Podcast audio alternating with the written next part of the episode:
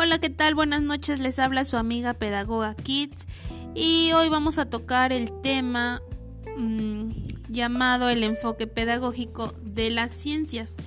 Como bien ya sabemos, este destaca la importancia de las actividades prácticas en términos de su utilidad para representar fenómenos a partir de la manipulación, lo cual va a posibilitar la transformación de hechos cotidianos en hechos científicos escolares, considerando como punto de partida lo perceptible y las representaciones de los estudiantes para avanzar hacia formas más refinadas que les ayuden a comprender sistemáticamente los procesos y fenómenos naturales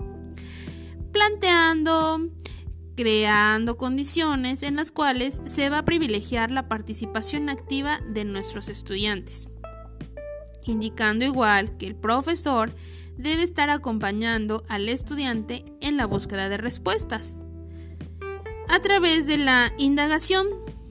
Indagación, palabra clave en este tema, puesto que indagación hace referencia a que se van a fortalecer las habilidades para que formulen preguntas, hagan hipótesis y desarrollen actividades experimentales, así como llevando de la mano la observación, la comparación, eh, pues, ¿por qué no? También eh, mezclamos la palabra medir al igual que la de clasificar señalando el planteamiento de actividades de forma abierta, con situaciones concretas y de complejidad creciente, a fin de, pues, de introducir nuevas formas de ver y explicar un fenómeno, haciendo referencia a las oportunidades para la expresión del pensamiento de nuestros estudiantes y el uso de un lenguaje aproximativo sin limitar sus expresiones con vistas a avanzar en la precisión y el uso del lenguaje científico, considerando también el intercambio de argumentos, el enriquecimiento de las interrogantes, la inducción de dudas orientadas a un razonamiento y al pensamiento crítico, teniendo un manejo progresivo de los modelos más complejos y de los lenguajes más abstractos sin olvidar la identificación de posibles dificultades que pueden enfrentar los estudiantes y cómo debemos ayudarlos a superarlas, expresando el desarrollo de actitudes y valores que permitan a nuestros chicos apreciar los aportes de la ciencia y la tecnología al mejoramiento de su calidad de vida y conocer los impactos medioambientales y por supuesto su uso ético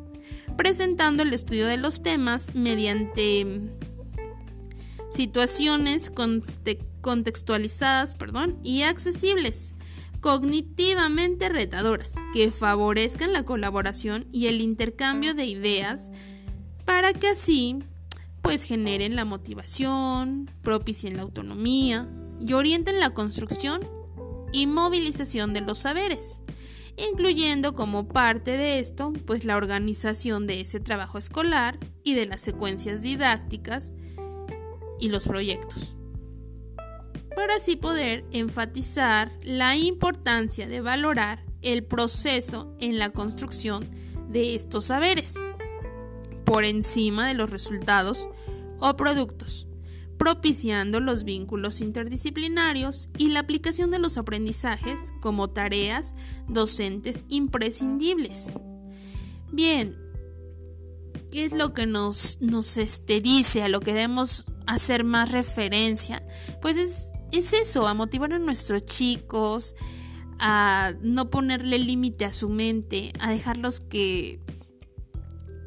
que saquen todo lo que, todas las ideas que, ellas, que ellos tienen, la curiosidad por aprender, por experimentar. Entonces nosotros no debemos poner barreras.